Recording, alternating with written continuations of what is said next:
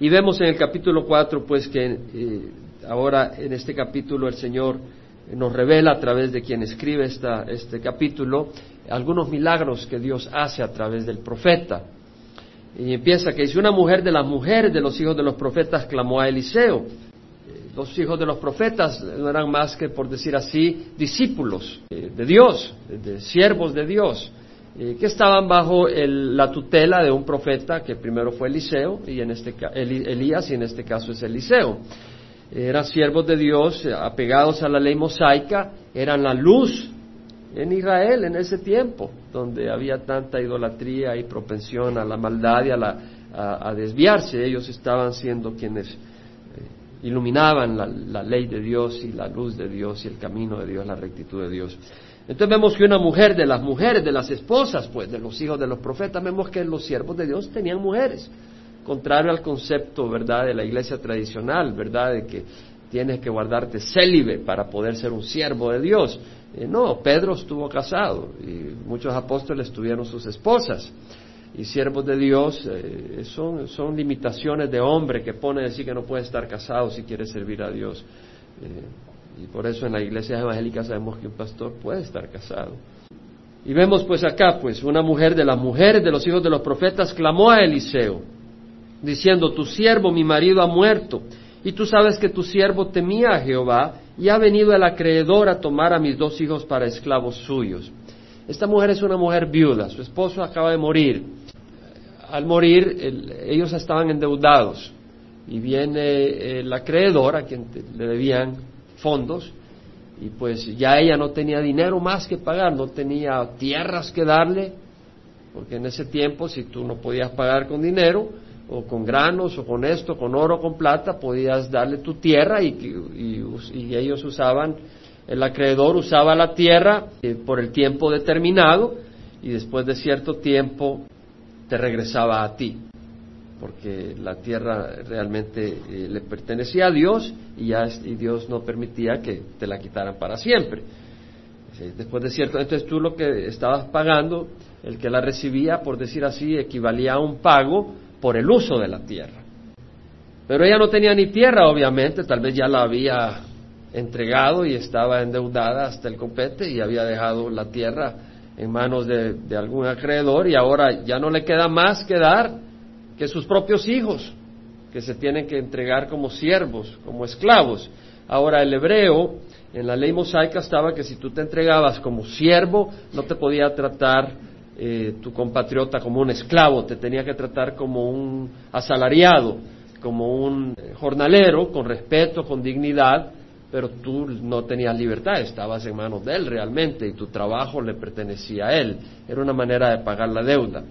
Entonces, bastante desviación, pero me gusta dar contenido porque queremos conocer la palabra del Señor. Ahora vemos pues de que una mujer de las mujeres de los hijos de los profetas clamó a Eliseo diciendo, tu siervo, mi marido, ha muerto, y tú sabes que tu siervo temía a Jehová, y ha venido el acreedor a tomar a mis dos hijos para esclavos suyos. Qué cosa más difícil para esta mujer. Ahora sus hijos se, van a llevar, se los van a llevar. Y Eliseo le dijo, ¿qué puedo hacer por ti? Dime qué tienes en casa. Y ella respondió, tu sierva no tiene en casa más que una vasija de aceite. Todo lo que le había quedado. Entonces él le dijo, ve, Pide vasijas prestadas por todas partes de todos tus vecinos, vasijas vacías, no pidas pocas. Luego entra y cierra la puerta detrás de ti de tus hijos y echas el aceite en todas estas vasijas, poniendo aparte las que estén llenas. ¿Qué le está diciendo? Tienes una vasija, fabuloso. Ahora ve y pide varias vasijas vacías, muchas, no, no sean pocas, bastantes. Y te metes en tu casa con tus hijos, cierras la puerta y con la vasija empiezas a llenar y llenas una y agarras la otra y llenas la otra. Un momento, ¿qué le estás diciendo, Eliseo? Si yo lleno con una vasija una, se me vacía la que estoy usando. ¿Qué voy a hacer con la siguiente? Ella no le preguntó eso, ella entendió que lo que le estaba diciendo Eliseo es, tú sigue echándole, sigue echándole que el aceite seguirá fluyendo. ¿Cómo es posible que esa vasija siga fluyendo el aceite? Dios es poderoso. Y si tú eres una vasija en las manos de Dios, el aceite del Espíritu Santo fluirá a través tuya sin parar. Y llenará otras vasijas que son personas que están vacías y necesitadas del Espíritu Santo. Pero vemos entonces que esta vasija tuvo el privilegio de ser usada para llenar otras vasijas. La vasija no podía glorificarse, pero podía gozarse de haber sido usado tan poderosamente. Entonces tú no te puedes glorificar que fluya el Espíritu a través tuya, puedes darle la gloria a Dios, pero sí puedes gozarte de ser un canal a través de cual otras vasijas cuyas existencia eran vacías empezaron a ser llenas por el Espíritu Santo. Entonces vemos de que ella entiende que le está diciendo, voy a llenar las vasijas, le está, pidiendo algo ilógico a Eliseo, pero ella escucha, entiende, y vemos de que cuando las vasijas estuvieron llenas, es decir, hizo lo que Eliseo le dijo, dijo ella a un hijo suyo, tráeme otra vasija, y él le dijo, no hay más vasijas, y cesó el aceite, pues ya no había más vasijas, pues, que va a fluir? Por eso es muy importante estar activo y estar a donde hay vasijas vacías para que fluya el aceite. Dios nos quiere usar. Dios quiere usar tu vida, pero si tú te encierras y no te haces disponible, no va a fluir aceite porque no hay necesidad. Dios quiere que tengamos nuestra vida disponible para hacer bendición para otros. Bueno, ella fue y se lo contó al hombre de Dios y le dijo, ve, vende el aceite y paga tu deuda y tú y tus hijos podéis vivir de lo que quede. Se va a pagar la deuda y vas a quedar bien. Bueno, yo quiero hacer varias observaciones acá. Una, el hijo del profeta temía a Dios. ¿No fue lo que dice la palabra del Señor? Eso es lo que dice mi Biblia. Tu siervo, mi marido, ha muerto y tú sabes que tu siervo temía a Jehová. El hijo del profeta temía a Dios y sin embargo pasaron tiempos difíciles, pasaron escasez, pasaron deudas. Hubo un acreedor que estaba a punto de llevárselos a sus hijos como esclavos. Bueno, yo quiero decirte lo primero, que Jesús nos advirtió de que vienen tiempos difíciles. Jesús nos advirtió al cristiano que van a haber tiempos difíciles. No es como en la iglesia que está por no sé dónde, que tú vas y te, el cartelón te dice pare de sufrir. No es lo que nos enseñó Jesucristo. Hermano, que está tirando piedras, hermano, pues si alguien dice tal aberración que engaña a las ovejas y las desvía, pues yo no tengo ningún problema en exponer el error. Pero vemos que el Señor nos advirtió que vendrían. ¿Por qué? Primero porque vivimos en un mundo que está bajo maldición hay enfermedad, se pegó la gripe, todo el mundo anda con gripe, ¿no? Y entonces, pues, se le pega a uno. Tal vez vas manejando y se te quebró el carro. Bueno, pues las partes mecánicas se arruinan y tenemos que haber dificultades. O vives en un país donde el inglés no es tu idioma y ese es el idioma oficial acá, pues tienes dificultades tratando de comunicarte, se te hace difícil la cosa. Por distintas razones hay dificultades. Habrán dificultades de todo tipo. Tenemos limitaciones. También hay dificultades porque hay una oposición espiritual para el cristiano. Y es muy real, hermanos. Hay una oposición espiritual, yo ya estoy convencido. En 2 Timoteo 3:12 dice el Señor a través de Pablo, y en verdad, todos los que quieren vivir piadosamente en Cristo Jesús serán perseguidos. Mira lo que dice Pablo, en verdad, es cierto, oye bien, no te miento, todos los que quieren vivir piadosamente en Cristo Jesús serán perseguidos. Muchos quieren vivir piadosamente como budistas y no los persiguen. Es un buen budista, está bien, porque ellos están en armonía con todo el mundo. Y yo espero que el cristiano busque estar en armonía con todo el mundo, pero no con toda doctrina, porque el camino a Dios solo es uno y es Cristo Jesús. Pero Dios nos manda a vivir en armonía con los demás. Pero hay problemas, hay dificultades. Jesucristo dijo, en el mundo tenéis tribulación pero confiad, yo he vencido al mundo. Él dijo, ya es un hecho. En el mundo hay tribulación. Entonces no digas, yo quiero vivir sin tribulación porque es imposible. Es imposible. Hay tribulación y hay persecución. Estaba en la conferencia de misiones en Murrieta esta semana y fue una gran bendición. Ahí estaba Frank y Marie Drown y, pues tuvimos un tiempo muy especial y, visitar, interactuar con otros hermanos. En mi cuarto había un pastor que era musulmán y recibió a Cristo. ¿Y cómo recibió a Cristo? Bueno, él había oído, etcétera, pero tuvo un sueño. Tres sueños. Y cada sueño era progresivo. Y no había lugar a duda que Jesucristo se le estaba hablando. Y, entonces él entendió que, que sí, que Cristo era. Y él recibió a Jesucristo. Pero alguien le había predicado. Dios se puede revelar en sueños, en lo que sea. Pero en esa conferencia Al final, estaba yo sentado y alguien muy emocionada me da una tarjeta. Y yo me quedo bien, yo no sabía quién era.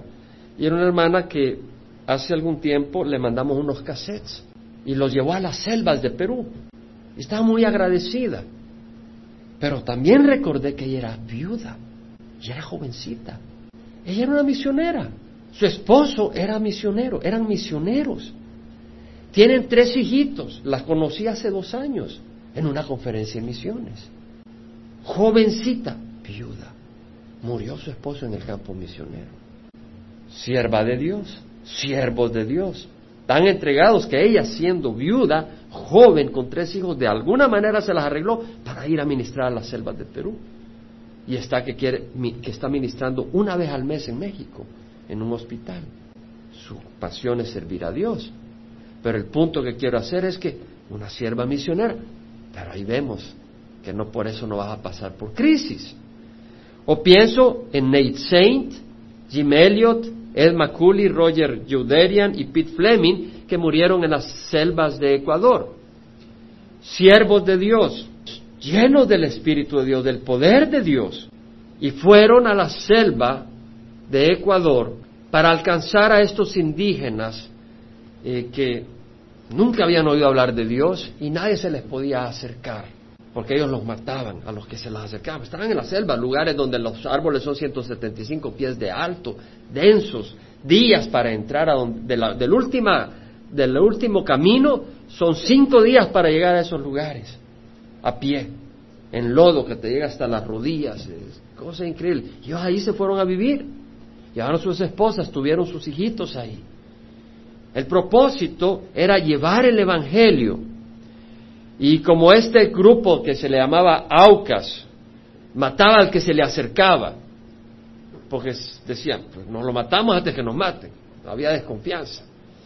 Y estaban llenos de enojo, de ira, de miedo, de terror, eran polígamos, tenían varias mujeres, eh, estaban perdidos, totalmente perdidos.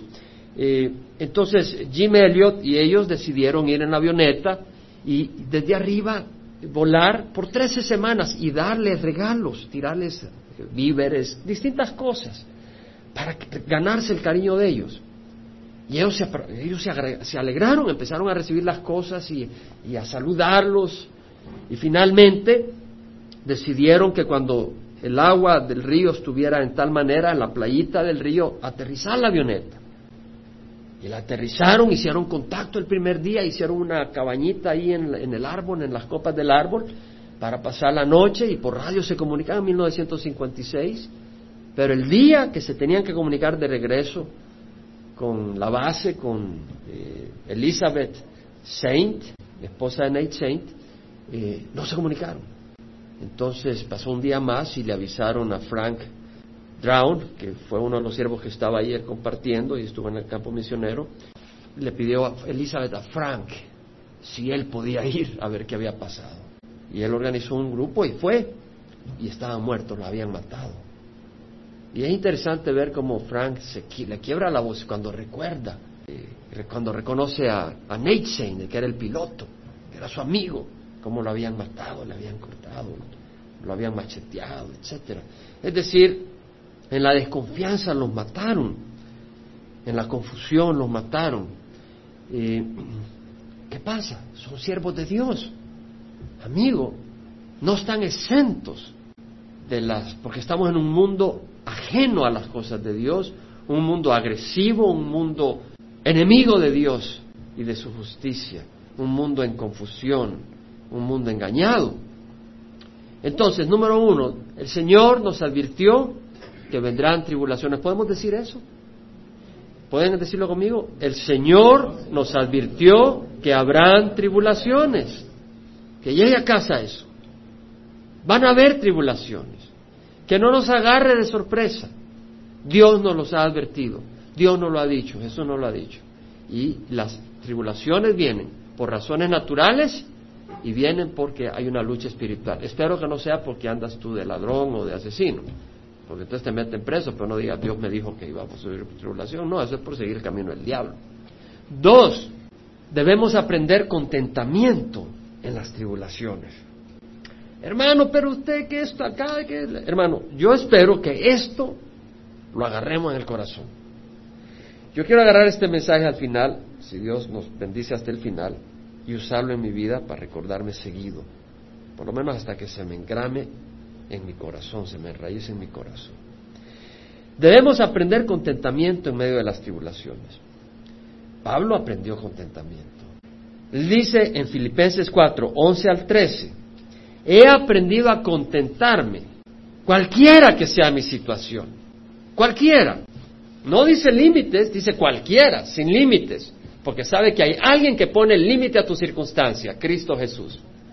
Por eso Él puede saber que no seremos probados más allá de lo que podemos resistir y junto con la tentación nos provee la vía de escape. Entonces vemos de que Pablo dice, he aprendido a contentarme cualquiera que sea mi situación. Sé vivir en pobreza, hablando de situación económica, y sé vivir en prosperidad. En todo y por todo he aprendido el secreto de estar saciado como de tener hambre, de tener abundancia como de sufrir necesidad. Todo lo puedo en Cristo que me fortalece. Es decir, Pablo podía decir, independiente de cualquier circunstancia, yo sé que Jesucristo es el que establece los límites y por eso tengo paz. Y por eso puedo tener contentamiento. Ahora, Pablo había sufrido pobreza, porque dice, sé vivir en pobreza. Quiere decir que había sufrido pobreza por el Evangelio. No puede decir sé vivir en pobreza si no ha vivido pobreza. Y antes de conocer el Evangelio no, no vivió pobreza, porque fue un intelectual, eh, recibió mucha honra, etcétera. Pero cuando vino al Evangelio aprendió a sufrir en pobreza, se vivir en pobreza y se vivir en prosperidad. Un momento en que recibió prosperidad en todo y por todo, en todo. He aprendido el secreto de estar saciado como de tener hambre, de tener abundancia como de sufrir. Todo lo puedo, todo en Cristo que me fortalece. No es alguien que habla, perdón, sin experiencia intelectualmente, sino alguien que ha experimentado. Pablo dice la piedad en 1 Timoteo 6, 6, 8. La piedad en efecto es un medio de gran ganancia cuando va acompañada de contentamiento, porque nada hemos traído al mundo y nada podemos sacar de él, y si tenemos que comer y con qué cubrirnos, con eso estaremos contentos. Entonces vemos de que Pablo dice que la piedad en efecto es un medio de gran ganancia cuando va acompañada de contentamiento, es decir, y no solo se refiere a situaciones económicas, sino a contentamiento con la voluntad de Dios. Es muy importante, porque cuando estamos murmurando, estamos haciendo como los israelitas en el desierto, y esa es una es lo contrario al contentamiento. Y cuando no hay contentamiento, estamos murmurando, estamos murmurando contra Dios. Ellos creían que estaban murmurando contra Moisés, pero estaban murmurando contra Dios, porque Él es el, el autor, el arquitecto de tus circunstancias, aunque no sea quien las, Él las permite. Cuando murió Ned Saint, cuando murieron todos ellos, Dios fue el arquitecto de eso, porque, porque el, el poema espiritual escrito a través de la vida de ellos al morir, lo que escribieron antes de morir, lo que dijeron, como Jim Elliot, que dijo, no es tonto el que entrega lo que no puede guardar para ganar lo que no puede perder. Entregas tu vida para ganar lo que no puedes perder, la vida eterna.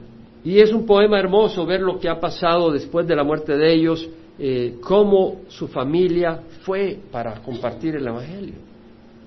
Como la hermana de Nate se movió a la tribu, como Elizabeth Elliot, la esposa, la viuda de uno de ellos, fue a la tribu de esos asesinos, pero primero lo que hicieron fue eh, contactar a alguien que había huido de esa tribu, que era miembro de allí, y aprendieron el idioma, le dieron el evangelio, luego ella llegó y les dijo, no tienen que vivir así en amargura, en enojo, en odio, hay otro camino, hay otro, queremos conocerlo. Y entonces dijo, pueden venir. Y hasta el hijo de uno de los que habían asesinado llegó, Steve Saint. Ayer pudimos verlo en Costa Mesa, personalmente. Y fue algo maravilloso. Y a la par de él estaba el que había asesinado a su padre.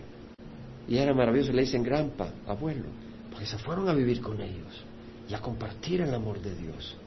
Y Dios ha hecho una obra maravillosa. Ahora han servido hasta de misioneros en la India. Algo maravilloso.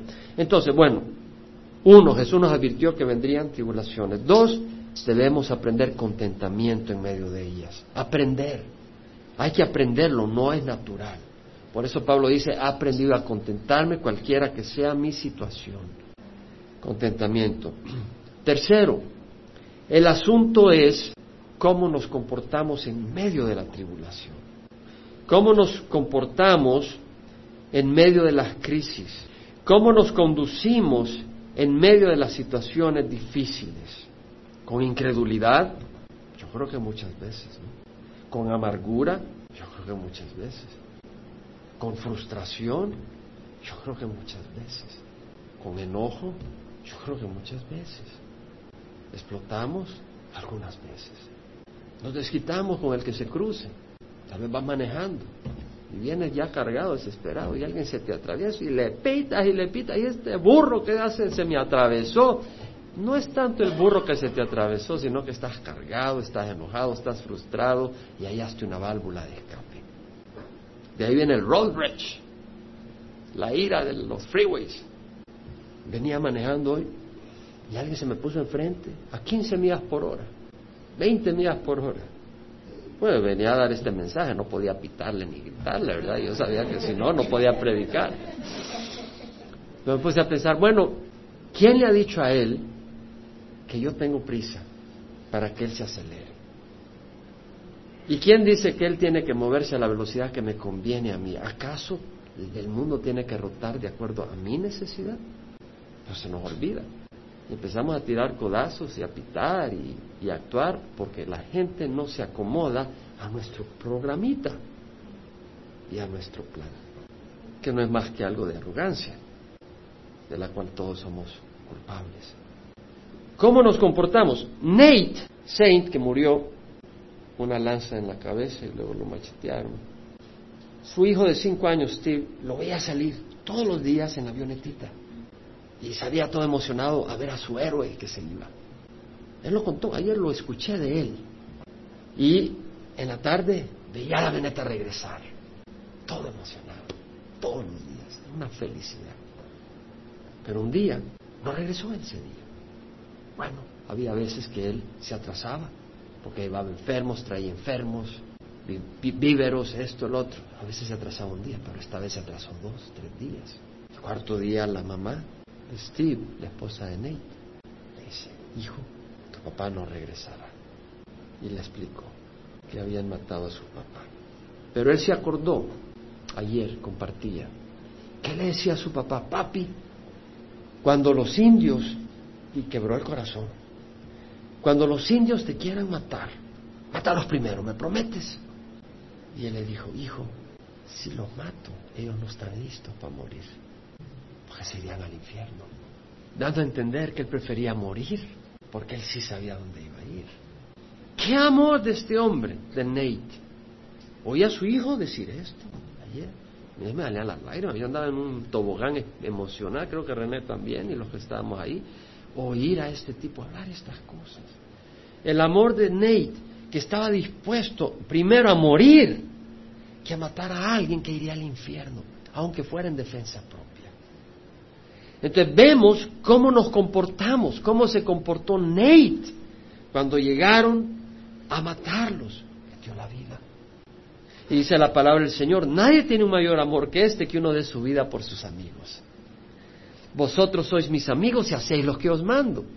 Entonces, si tú eres amigo de Jesucristo, le vas a dar tu vida. Vosotros sois mis amigos si hacéis lo que os mando, porque Jesús dijo, si alguno quiere ser mi discípulo, que venga en pos de mí. Se niegue a sí mismo, tome su cruz y me siga, porque el que quiera salvar su vida, la perderá. Pero el que la pierda por mí, la ganará. Tenemos, si realmente somos amigos de Jesús, obedecer. Y su mandamiento es darle nuestra vida.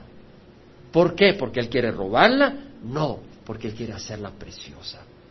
Porque la vida, si no está en las manos de Jesús, está en las manos de Satanás. Tú dices, no, no, está en mis propias manos. Sí, pero tú estás en las manos de Satanás y no estás en las manos de Jesús. Y Jesús quiere hacer algo precioso en nuestras vidas. Ahora, si tú agarras Romanos 5, versículo 8, vemos de que Jesús no solo da su vida por nosotros, sino de que realmente Dios está dando su vida por sus enemigos. Porque en Romanos 5, 8 dice, pero Dios demuestra su amor para con nosotros, en que siendo aún pecadores Cristo murió por nosotros. Entonces, mucho más, habiendo sido ahora justificados por su sangre, seremos salvos de la ira de Dios por medio de él, porque si cuando éramos enemigos fuimos reconciliados con Dios por la muerte de su Hijo, mucho más habiendo sido reconciliados seremos salvos por su vida. Es decir, éramos enemigos de Jesucristo, éramos enemigos de Dios, porque Jesús es Dios, Jesús es puro, es santo. Si éramos enemigos del Padre, no, creamos, no creas que éramos amigos de Jesús. No puedes. Jesús, el Padre y el Espíritu Santo son uno, un solo Dios. Éramos enemigos de Dios, ¿por qué? Porque, es decir, es como que si viene una bestia a tu casa a morder a tus hijos, es tu enemiga. Y nosotros eso somos si no tenemos a Cristo.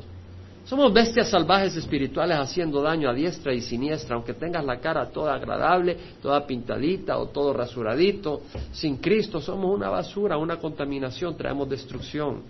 Somos enemigos de Dios.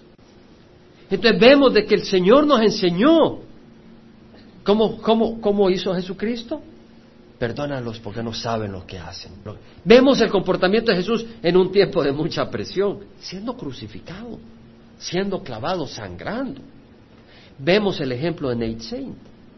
Prefirió morir por aquellos por los cuales él vino a la selva. Y que Dios nos dé a nosotros un entendimiento de vivir para otros, no para ti. Vivir por otros, no por ti. Entonces quiero a este punto. ¿Cómo nos comportamos? Entonces, uno, Jesús nos advirtió que vendrían tribulaciones. Dos, debemos de estar en contentamiento, porque no toda tribulación es que te van a morir. ¿Cierto?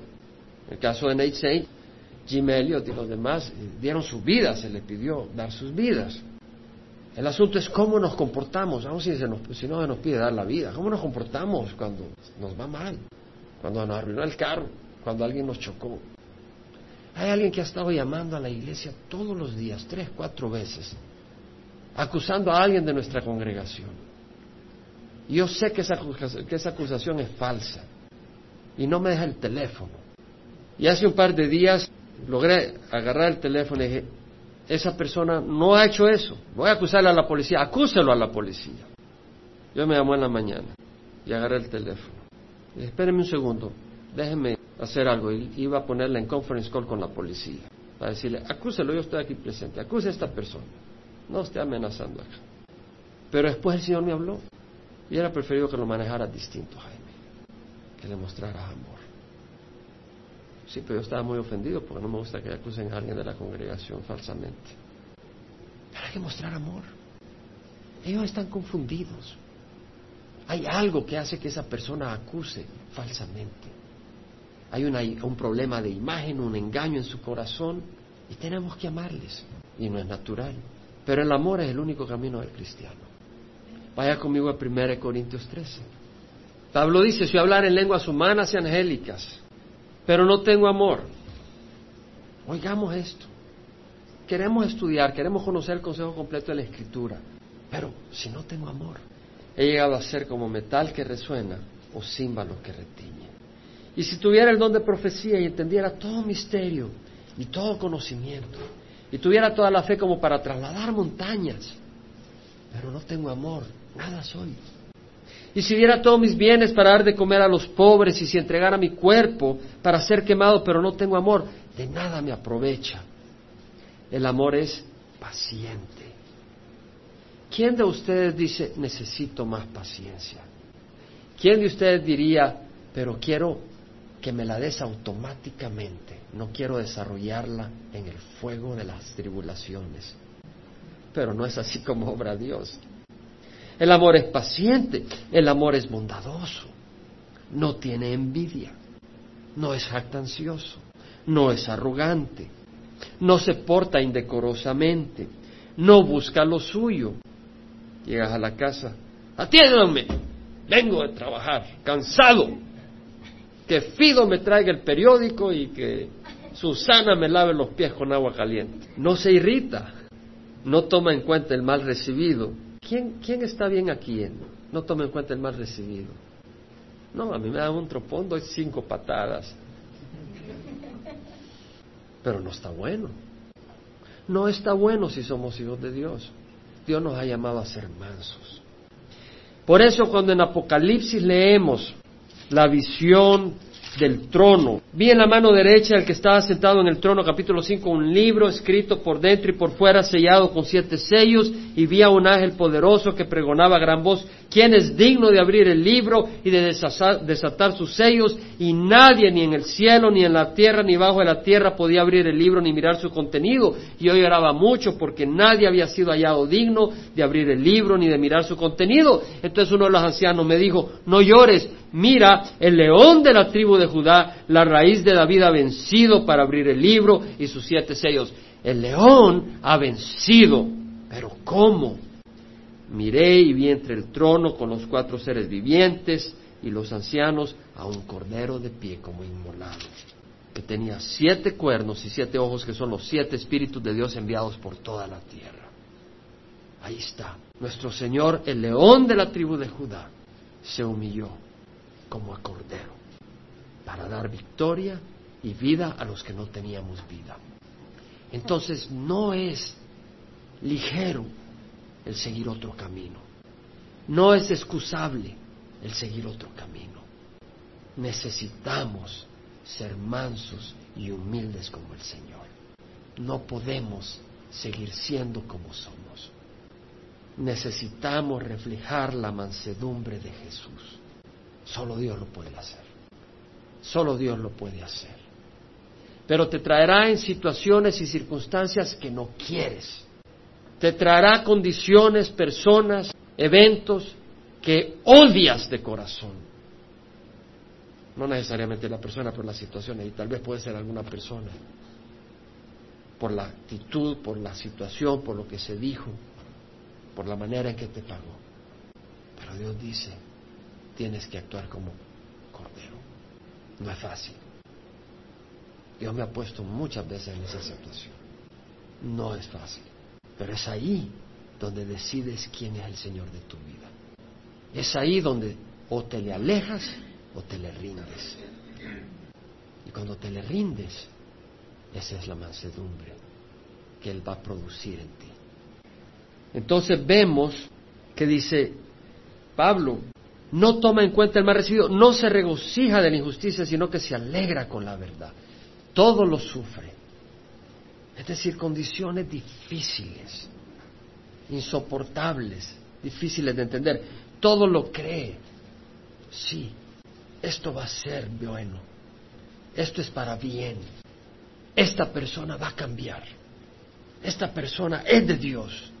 Tarde o temprano va a doblar rodilla no, este malvado jamás se va a salvar al infierno, ya está marcado para el infierno, es un demonio. No, yo sé que Dios lo ama. Yo sé que va a doblar rodilla. Sigue orando por esa persona. Todo lo espera, todo lo soporta. El camino del amor. ¿Es así como nos comportamos? Pero Dios quiere que nos comportemos así. Y Dios puede hacerlo y hay ejemplos que lo hacen. Yo cada día quiero ser más un ejemplo de eso. Yo sé que me comporto más que antes en esa dirección, dirección, no posición. Espero llegar a esa posición con la gracia de Dios. En Filipenses, capítulo 4, Pablo dice, regocijaos en el Señor siempre. Otra vez lo diré, regocijaos, vuestra bondad sea conocida por todos los hombres, el Señor está cerca. El Señor está ahí. Por nada estéis afanosos, antes bien en todo, mediante oración y súplica con acción de gracias, sean dadas a conocer vuestras peticiones delante de Dios. Y la paz de Dios, que sobrepasa todo entendimiento, guardará vuestros corazones y vuestras mentes en Cristo Jesús. ¿Qué necesitamos? Gozo y paz. Son frutos del Espíritu. Necesitamos el gozo y la paz, que son frutos del Espíritu. Habiendo cubierto lo primero de las tribulaciones y cómo respondemos en ellas, vemos la enseñanza de Dios para nuestras vidas hoy. Dos, vemos que Eliseo se preocupa por la viuda y hace algo. El siervo de Dios se preocupa por los demás. Eliseo no ignoró la crisis, buscó ayudarle. Jesús mismo alimentó a miles, sanó enfermos, abrió los ojos a ciegos. Entonces, El propósito principal era sanidad espiritual, pero no ignoró la condición física de sus hermanos. Y ese es el camino que debemos de seguir nosotros. Entonces aquellas personas que oyeron de Margarita y le llamaron o la visitaron y oraron por ella, esa es una manera. O le llevaron un pollito, decía que le habían llevado un pollo, esto, el otro. Una manera de mostrar ese amor. Señor dice, un nuevo mandamiento os doy, que os améis los unos a los otros como yo os he amado. En esto conocerán que sois mis discípulos si os tenéis amor los unos a los otros. El amor, unos para otros. Es más que un sentimiento. Porque si yo estoy una crisis y tú me dices, no, desapareces del mapa. Y me has dicho que me quieres mucho, pues desapareces del mapa, pues no hay mucho amor. Tres, la vida del profeta cree lo imposible. Del hijo del profeta. Ella cree de que al agarrar la vasija vacía, perdón, con aceite, va a llenar las vacías y se van a llenar de aceite. Y hizo caso, ¿cierto? Ahora, si esta viuda le creyó a Eliseo, nosotros no le creeremos a Jesucristo, de quien realmente fluye aceite, literalmente, espiritual. Si la viuda le creyó a Eliseo, dudaremos nosotros de las palabras de Jesús. El caminar del cristiano requiere una fe inmovible. Yo no voy a ser honesto, muchas veces mi fe se quiebra. Hermano, sí, hermano. Muchas veces mi fe, no en Jesucristo, no en que me voy a dar vuelta para atrás, yo ya decidí que yo no me hago para atrás. No en que voy a hacer un paso para atrás, no que voy a dejar de servir al Señor, no, no, yo estoy para servir al Señor. Pero se me van mis esperanzas en estas tribulaciones. Y pierdo el gozo, porque a veces uno como que cree que Dios se olvidó de uno. Pero el caminar del cristiano requiere una fe inmovible. Y vemos que en Hechos 7, cuando Esteban, por ser apedreado y da ese discurso ante los líderes judíos del Sanedrín, hace referencia a Abraham y, dice, escuchadme en el capítulo 7 de Hechos, versículo 2, hermanos y padres, el Dios de gloria apareció a nuestro padre Abraham cuando estaba en Mesopotamia, antes que habitara en Harán. Y le dijo, sal de tu tierra y de tu parentela y ve a la tierra que yo te mostraré. Entonces él salió de la tierra de los caldeos y se radicó en Harán, y de ahí después de la muerte de su padre Dios lo trasladó a esta tierra en la cual ahora vosotros habitáis. No le dio en ella heredad, ni siquiera la medida de la planta del pie. Y sin embargo, aunque no tenía hijo, prometió que se le daría en posesión a él y a su descendencia después de él. Abraham salió de un lugar próspero. Ur de Caldea, Mesopotamia, era próspero. Era California riquezas, idolatría, tenía poder económico Abraham. Y Dios le dijo, deja todo eso y ve a la tierra que yo te mostraré. Y él creyó. Y cuando estuvo en la tierra prometida, estuvo errante, errante, y dice la palabra del Señor en Hebreos 11, 8 al 10, por la fe al ser llamado Abraham, obedeció saliendo para un lugar que había de recibir como herencia y salió sin saber a dónde iba. Cuando tú recibes a Jesucristo, tú no sabes por qué camino te va a llevar el Señor. Por la fe habitó como extranjero en la tierra de la promesa. ¿Eres tú extranjero en California o ya pusiste raíces en California? No, te estoy echando en California. Pero me entiendes. ¿En dónde están tus raíces? viviendo en tiendas como Isaac y Jacob, coherederos de la misma promesa, porque esperaba la ciudad que tenía cimientos, cuyo arquitecto y constructor es Dios. Yo estoy convencido, o quiero estar convencido, no sé cuál de los dos, pero depende de la respuesta de ustedes, pero yo estoy convencido que acá en esta congregación Dios quiere levantar siervos para enviarlos a otros lugares, por la profundidad de la entrega que yo predico a los siervos de la congregación. Yo no los invito a una relación superficial con Dios. Yo los reto a una relación profunda con Dios. Y eso son pilares en otros lugares donde hay necesidad y que están esperando. Aproveche mientras usted está acá a alimentarse y a crecer para luego ser usado donde Dios lo quiera llevar. no haga nido, ande errante con Cristo como su guía y su casa. Y puede que el Señor lo tenga acá todo el resto del tiempo, pero no todos. Pero vemos la fe. ¿Qué fe? Fe, en capítulo 11, versículo 1, es la certeza de lo que se espera, la convicción de lo que no se ve. ¿Tú crees de que hay un, un premio? ¿Tú crees que recibiremos a Jesucristo como nuestro hermano mayor que nos recoge y nos viene a traer para heredar la tierra y herencias celestiales eternas donde la polía no hace daño ni, ni el moho destruye?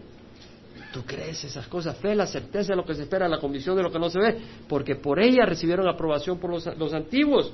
Por la fe entendemos que el universo fue preparado por la palabra de Dios, de modo que lo que se ve no fue hecho de cosas visibles.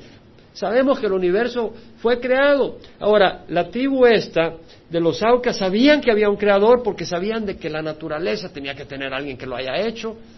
Como decían, ellos no podían pensar de que las montañas podían haber sido hechas por hombres, porque dicen, los hombres no pueden amontonar tanta tierra tan alta como los Andes. Entonces ellos sabían, los indios aucas, de que había un creador. Y allá en Berkeley y en Harvard y las grandes universidades están dudando que hay un creador. Se han entenebrecido en su razonamiento por la maldad de su corazón. Pero esa fe no es una fe en el vacío, es una fe fundada en lo que Dios ha puesto en nuestro corazón y el testimonio del Espíritu Santo y la palabra de Dios verificada por el cumplimiento de sus profecías. Y dice, y sin fe es imposible agradar a Dios, porque es necesario que el que se acerque a Él crea que Él existe y que es remunerador de los que le buscan. Él premia, premia tu fe. Entonces Santiago nos dice, Santiago capítulo 1, versículos 5 al 8, ¿qué estoy diciendo?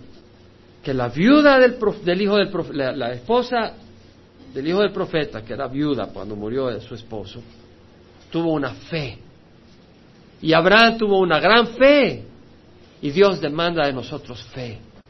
Y la medida de nuestra fe determina la medida de nuestro éxito y de la bendición y de la plenitud de la vida que gozaremos en este mundo.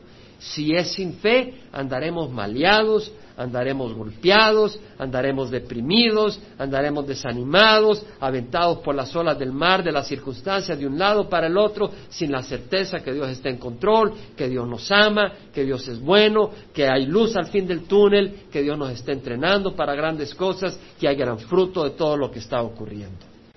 Por eso dice, si alguno de vosotros se ve falta de sabiduría, que le pida a Dios, el cual da a todos abundantemente y sin reproche, y le será dada, pero que pida con fe sin dudar, porque el que duda es semejante a la, hora, a la ola del mar, impulsada por el viento y echada de una parte a otra. No piense pues ese hombre que recibirá cosa alguna del Señor, siendo hombre de doble ánimo, inestable en todos sus caminos. Yo me he dado cuenta que cuando entro en dudas, me desestabilizo.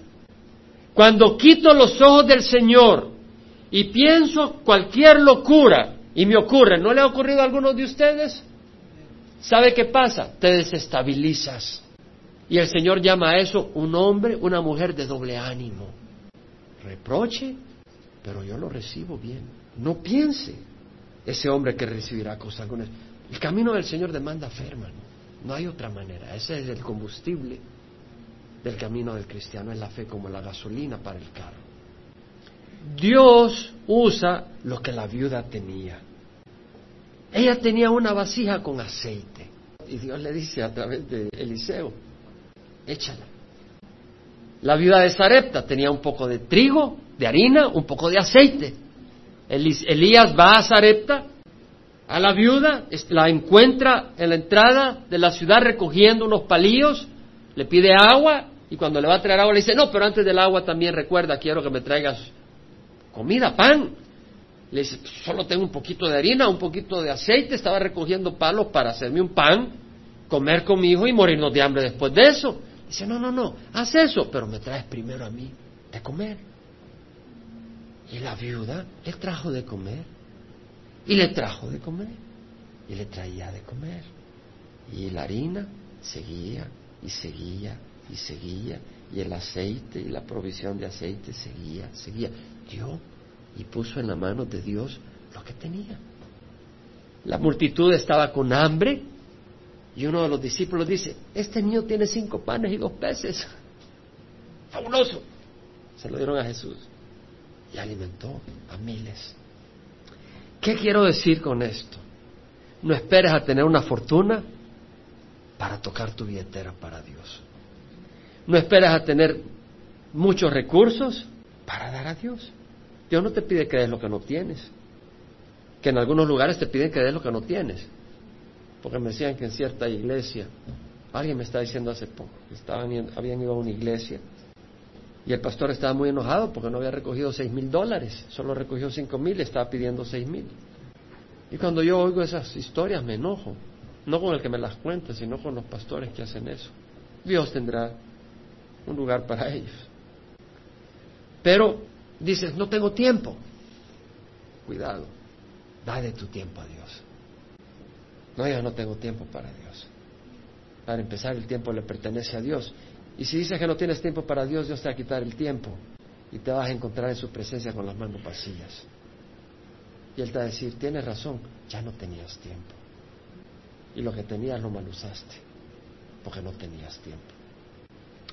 Y finalmente, los hijos de los profetas disfrutaron libertad, porque Dios es fiel. Yo eh, crecí sin mi padre, porque mi padre murió cuando yo tenía un año. Y una de las cosas que hicieron que yo saliera a El Salvador, porque yo estaba muy tranquilo allá, decir, bueno, estuvimos en fuego cruzado, bombas y todo, yo no sé si puedo decir eso tranquilo. Pero mi, mi idea no era irme, pero mi esposa lloraba que se iba a quedar viuda y, y lo que a mí me tocaba, bueno, yo dije, pues se puede volver a casar, pero yo quería ser padre de mi hijo, de mi hija. Yo no quería que mi hija se quedara sin padre. Y tenía ese miedo. Y emigramos. Pero le voy a decir algo, cuando recibí a Cristo, se fue mi miedo. Dije, si me muero, mis hijos están, mi esposa está en las manos de Dios. Él va a cuidarlos. Perdí miedo. Y el siervo de Dios puede tener esa certeza, hermanos. Si me acompañan al Salmo 37, versículo 23 al 25, dice, por Jehová son ordenados los pasos del hombre, y Jehová se deleita en su camino. Cuando caiga, quiere decir que a veces uno tropieza. No quedará derribado porque Jehová sostiene su mano. Yo fui joven, ya soy viejo, y no he visto al justo desamparado, ni a su descendencia mendigando pan. En el versículo 37 al 40, observa al que es íntegro, mira al que es recto, porque el hombre de paz tendrá descendencia. Pero los transgresores serán destruidos a una la posteridad de los impíos será exterminada. Mas la salvación de los justos viene de Jehová. Él es su fortaleza en el tiempo de la angustia. Jehová los ayudará y los librará. Los libra de los impíos y los salva porque en Él se refugia. Alguien dice, Señor, yo quiero poder amar como tú sabes amar. Ayúdame a responder en las crisis con el amor, la mansedumbre de Jesús. Vamos a orar. Padre, te damos gracias por tu palabra. Te damos gracias, Señor, por tu testimonio de las Escrituras. Y rogamos, Padre Santo, que nos des a todos aquellos que tenemos ese deseo y esa petición, un corazón humilde, un corazón manso, para saber amar a los que nos ofenden, para poder tener esperanza para aquellos que parecen que tienen un corazón más duro que el granito y poder esperar que tú los cambiarás. Para tener esa esperanza, para tener fe que las crisis no son para destruirnos, que tú no te has olvidado de nosotros y no dudar, porque si no somos tambaleados por las olas del mar, de las circunstancias para no dudar cuando creemos algo y esperamos algo maravilloso de ti, pero cuando se pone dura la crisis empezamos a dudar. Y tú dices que eso es ser de doble ánimo, inestable. Ayúdanos, Señor, a confiar en ti. Perdona nuestra incredulidad. Y ruego, Padre, que derrames tu Santo Espíritu en cada persona que está acá, Señor. Fortalezcas cada persona, cada corazón. Desánimo si hay alguien que está caminando en camino torcido. Restáuralo, Señor, en el camino recto. La palabra rectitud en el idioma de los Aucas no existía, justicia en ese estilo no existía. Entonces ellos tenían que expresarla con el término un camino libre de maleza, limpio, por el que puedes pasar. Y para explicar que Jesús había muerto por nuestros pecados, él lo, lo decían de esta manera, Jesús, el Hijo de Dios, con su sangre marcó un camino que lleva al cielo. ¿Estás en ese camino? Si no estás, hoy te invito a que entres. Señor, guarda. Te damos gracias, Señor, por tu espíritu. Y Señor, oramos que tú cambies nuestros corazones y nos des esa luz, Padre. Señor, oramos por las personas que ya hemos descartado como personas que tú puedes cambiar. Perdónanos, Señor, por nuestra falta de fe en ti y nuestra falta de amor. Te rogamos, Padre, que cambies a dichas personas, las transformes y les des vida eterna. Te rogamos por nuestros propios corazones y ayúdanos, Señor, a darte nuestra vida y a, Señor, a hacer casa, no en California, pero en tu voluntad. No en las manos de América, pero en las manos de Dios.